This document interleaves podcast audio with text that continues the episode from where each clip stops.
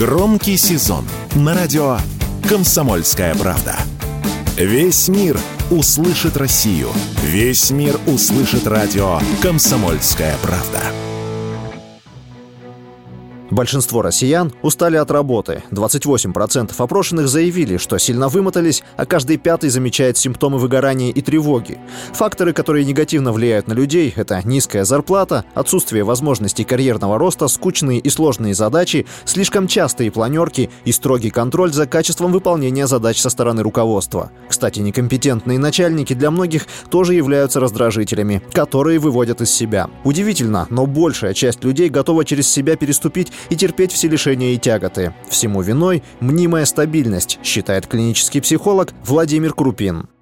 Конечно, если человек на работе устал и выгорает, и работа ему не нравится, то нет для него лучшей рекомендации, чем а, пойти и уволиться и поискать работу, которая ему будет по душе. Но я понимаю, что ваши слушатели сейчас скажут, конечно, у меня надо кормить детей, кормить там семью, платить за квартиру, я не могу себе этого позволить. Но именно вот такое мышление и приводит к той точке, где 70 с лишним процентов хотят эту работу поменять. Огромное количество людей работают на работе, которую совершенно не любят любят и работают на ней лишь потому, что это создает некоторую стабильность, а порой просто иллюзию стабильности. Зарплата ведь является очень сильным наркотиком. По некоторым исследованиям зарплата – это наркотик сильнее даже, чем ну, самые тяжелые вещества. И отказаться от зарплаты тяжело, это вызывает огромное количество тревоги, стресса, это выбивает сильно почву из-под ног.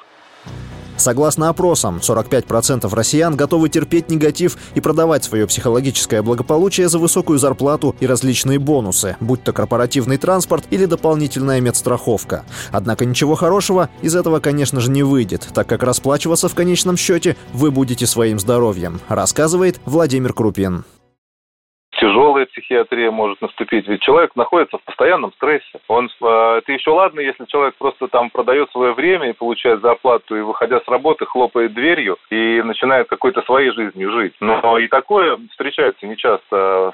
Чаще человек, уходя с работы, не имеет вообще никаких сил для того, чтобы жить своей жизнью. Он там в лучшем случае приготовит себе ужин, посмотрит сериал и утром снова пойдет на работу. В общем-то, так проходит вся жизнь. Вместо того, чтобы заняться чем-то, что увлекает и нравится, человек просто разменивает всю всю, фактически всю свою жизнь разменивать на получение зарплаты, э, занимаясь тем, что ему совершенно не нравится. Отсюда все неврозы будут. Вообще, огромное количество расстройств здесь могут быть. Это же бесконечное, как минимум, подавление своих негативных чувств. Человеку уже приходится справляться с тем негативом, который накапливается.